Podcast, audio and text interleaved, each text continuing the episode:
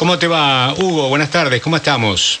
Buenas tardes, Fernando. Qué gusto escucharte otra vez. Bueno, bueno, hicimos una pausa entre nota y nota. Sí. Y ahora hay que avanzar otro paso, entonces.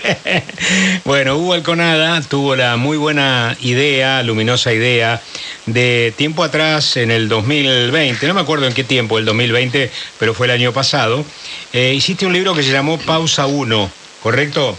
Así es. Donde invitaba a gente de distinto color, paño, pensamiento, actividad y ocupación a que generaran efectivamente un pensamiento sobre eh, la vida en tiempos de pandemia y cómo en tal caso estaban viendo el futuro. Ese libro efectivamente fue muy útil, muy interesante, porque eran como si fueran, lo eran en realidad, reportajes realizados por vos a distintas personalidades. Y ahora aparece la segunda edición, no de ese Pausa 1, sino el llamado Pausa 2.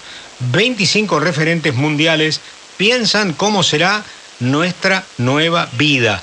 Porque uno siente, y esto ya es la primera pregunta que te hago, ¿vos estás también convencido por todo lo que te ha dicho esta gente que la pandemia le ha puesto una bisagra a nuestras vidas? Sí, y una bisagra que para bien y para mal, Fernando, puede tomar lustros o décadas en resolverse. Y ese es el motivo que explica este libro. Es decir, está bien, tenemos las vacunas y fenómenos, ya podemos empezar a quitarnos los barbijos. ¿Y ahora qué, Fernando? ¿Y ahora qué desde el plano de las naciones, la economía, la política, la representación política en los escaños, pero también desde la perspectiva de nuestros chicos. ¿Y ahora qué con las escuelas, con las aulas? ¿Cómo volvemos a meter a los pibes en las aulas? Y también desde el plano personal, no sé vos, Fernando, pero a mí este periodo me agarra cansado y desgastado después de todo lo que vivimos el año pasado. Sí, sí, sí, sí. No, y además hay un, un, rol que comienza a jugar la tecnología que también de alguna manera modifica nuestras propias vidas, ¿no? Yo... Con todo lo bueno y lo malo que tiene eso, y doy solo dos ejemplos muy breves. El número uno, Giannina Zenini, que habla de las oportunidades que ofrecen las nuevas tecnologías. Recuerdo, Giannina es la número uno de la ONU para la educación, así que de eso sabe. Se plantea, acá hay un momento bisagra, tenemos que aprovechar todo lo que nos ofrece las tecnologías para desarrollar la educación. Uno. Y dos, el otro lado, el lado B, Fernando, que es uno de los estudiosos de la neurociencia más célebres del mundo, un francés, Michel de Mourguet, que dice, ojo porque al mismo tiempo las nuevas tecnologías pueden funcionar como un chupete electrónico que atonta a nuestros chicos y llega a la conclusión, tras hacer un análisis que le ha tomado 15 años, un análisis que concluye que esta es la primera generación con un coeficiente intelectual inferior al de la generación anterior. ¿Qué es producto de la tecnología eso?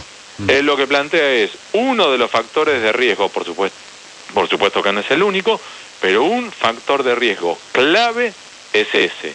Y él plantea, por supuesto, que sus chicos también usan tecnologías. Él lo usa de manera intensiva. De hecho, la entrevista que tuve con él fue a través de Zoom, Fernando, así que... Sí, no, no, no, sí, por supuesto. Yo después le voy a contar a la gente cómo está planteado el libro, que me parece realmente eh, interesante. Pero me quedo con esta respuesta que te dio Michel de Murguet y que me apunto a que de pronto, hoy por hoy, y a veces en algunas cosas cotidianas a nosotros no sucede, que la tecnología te facilita tanto que te desestimula.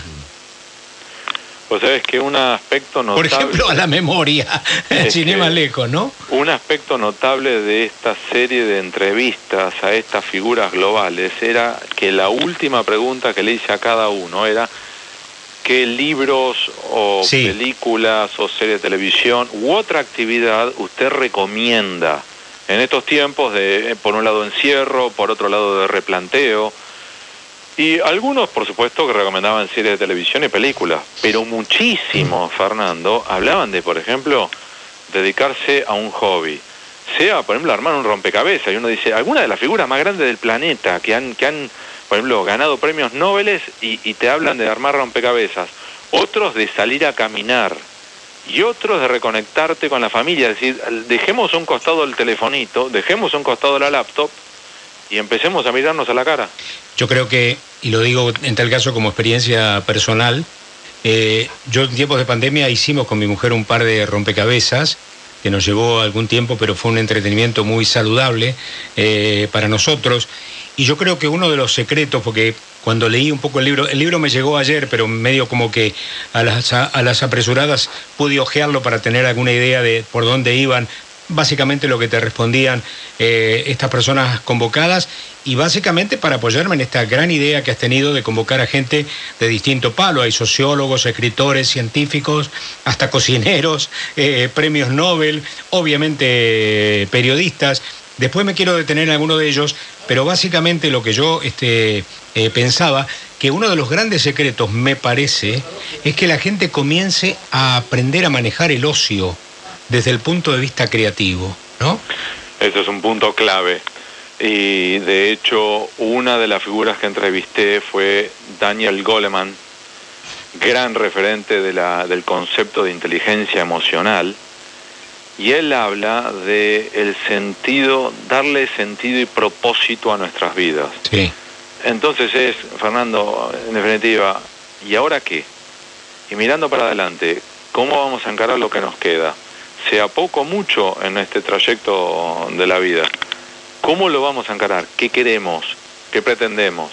Entonces, por supuesto que este libro lo he intentado desarrollar de a pares, como si fuera duetos. Entonces, hombres y mujeres de distintos continentes que abordan mismos temas y que a menudo tienen incluso opiniones disidentes, discordantes y es a propósito. Claro. ¿Por qué? Porque acá no hay una respuesta única, no es que acá hay una solución mágica.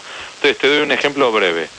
Tenemos Ángeles Mastreta, la genial escritora mexicana, autora de Arráncame la vida, que ella, septuagenaria, dice, yo tengo miedo de salir a la calle.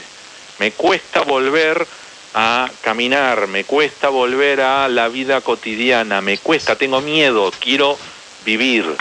Y por el contrario, tenemos a André Comte Sponville, filósofo francés brillante, que él plantea lo mismo, pero dice, yo ya a los 70, pasado los 70, tengo que darme cuenta que mi vida ya está amortizada, yo ya viví, con lo cual lo que me queda es lo poco que me queda y lo tengo que aprovechar, con lo cual, lejos de quedarme en mi casa, tengo que volver a la vida porque se me están quemando los últimos cartuchos. Entonces es, misma situación, distinto abordaje. Tenés el teléfono del, francés, por ahí lo llamo, porque es interesante. bueno, Jorgito Elías se quiere sumar a esta charla. Hola Hugo, ¿cómo estás? Felices los oídos que te escuchan, Jorge. Pero muchas gracias. Te felicito por el segundo, que no me lo presta este hombre, pero el primero lo leí. Y me quedé con, me quedé con algo que dijiste que mm, me pareció mm, realmente eh, importante, relevante, diría yo. Esto del coeficiente intelectual.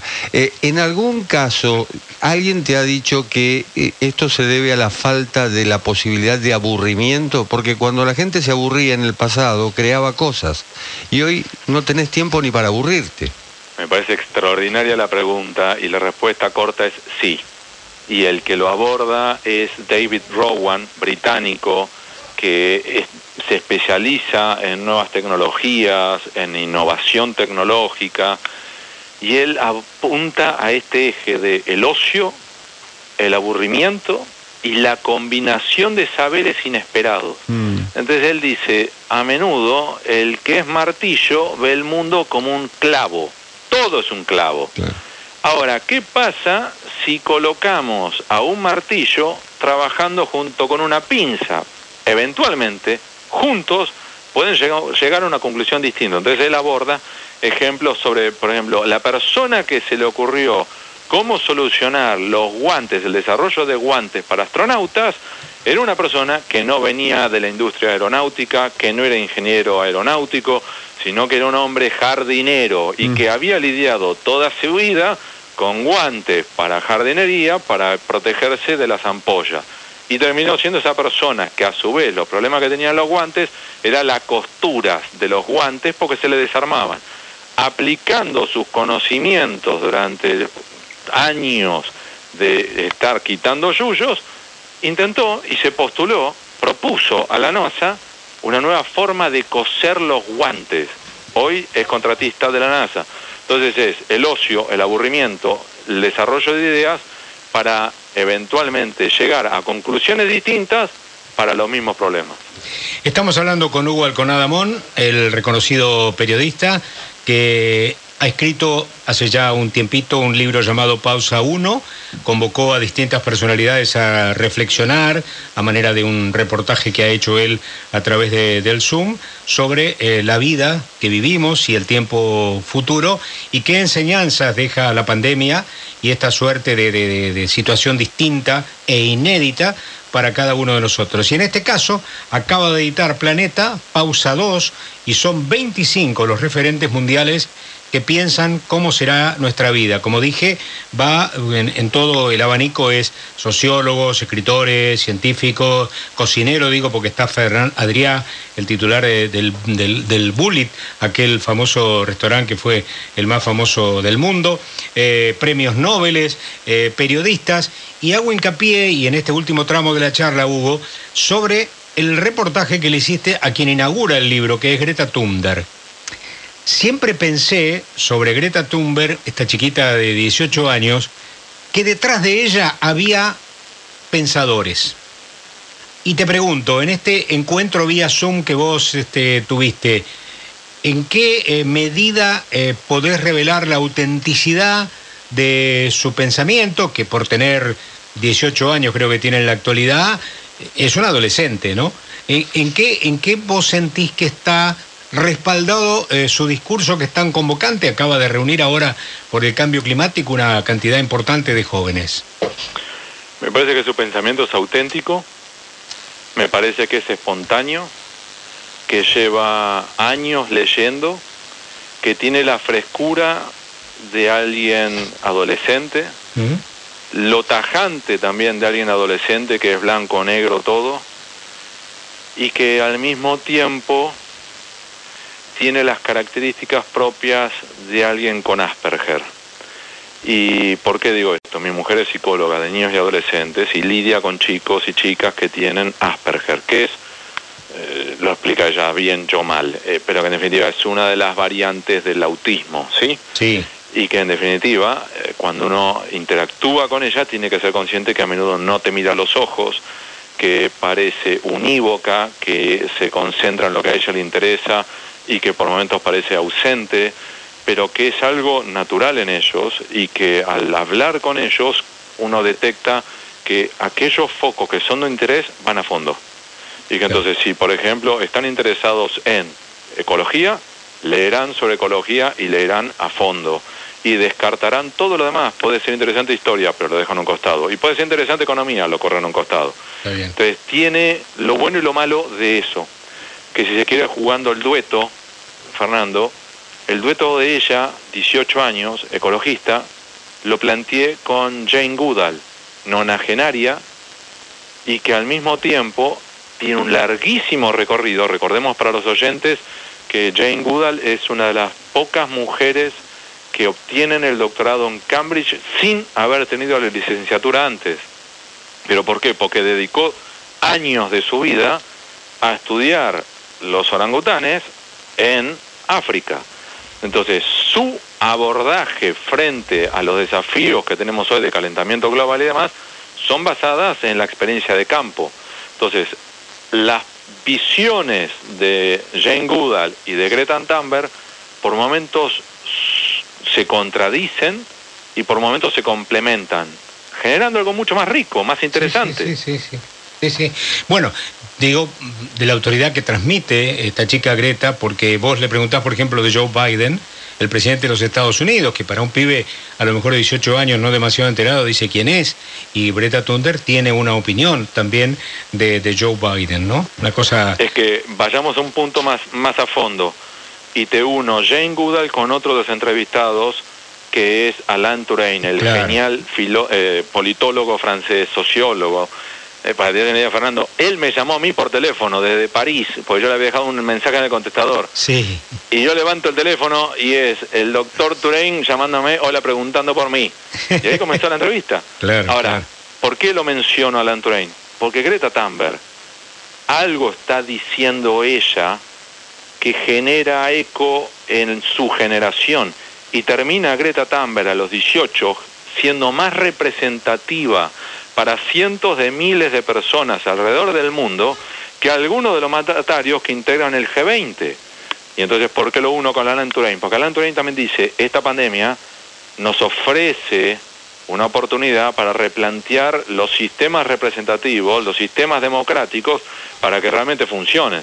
Porque en definitiva, una de las grandes consecuencias de esta pandemia ha sido el colapso de muchísimos liderazgos. Uno de ellos es el de Trump. Parecía que iba a ganar su reelección, Fernando, y en menos de un año, Jorge ahí al lado tuyo te lo sabe de sobra, en menos de un año se derrumbó del 80% de imagen positiva a la nada, se fue a su casa. Sí, sí. Bueno, esto también, el gran secreto del libro, ¿no? El, horizonte y el abanico muy abierto de posibilidades de escuchar a Yoconda Belli, la notable escritora nicaragüense, o a eh, Ángeles Mastreta, Alain Turén, un hombre que debe tener cercano a los 100 años, ¿o me equivoco? 96. ¿Viste? 96. Y al lado de ella, Greta Thunberg, una chica de 18 años. ¿eh? Así es. De manera tal que esto es también lo sabroso. Y es muy curioso lo que pasa, porque cuando vos definías lo que la chiquita tenía, el, eh, el, Asperger, vos decís que no te mira a los ojos, y creo que durante el, todo el Zoom ella miraba para abajo, vos al final le preguntaste qué miraba, qué hacía, y ella te dijo, estuve tejiendo. ¿eh? Y te mostró el tejido. que al mismo tiempo eh, era un gorro, no un gorro, no, una, manopla para. una, una manopla, sí. Eh, con los colores de su bandera. Y en definitiva, uno podría decir que falta de respeto, que en vez de prestarme atención este, está tejiendo. La otra forma de verlo era, ¿por qué lo estás haciendo? Y la respuesta fue, porque cuando estoy nerviosa, esto me relaja bienvenido sea. Continuemos con la conversación. Qué bárbaro, qué bárbaro. Bueno, eh, te felicito, Hugo, realmente, y además invito a la gente, porque en un libro tenés el pensamiento de no menos de, no sé, hice, no hice la cuenta, pero serán 20, no, 25, 25 lo dice en la tapa, tontito, en 25 referentes mundiales. Te mandamos con Jorge y este equipo de trabajo un gran saludo, Hugo, gracias. Muchísimas gracias por la generosidad. Que tengan una gran tarde. Gracias, muchas gracias. Hugo Alconada Mon, un libro que recomiendo Pausa 2 se llama. Está editado por Planeta, está muy fresquito y son 25 referentes mundiales que piensan cómo será nuestra vida. Por ahí es un buen camino para agarrar. Dale.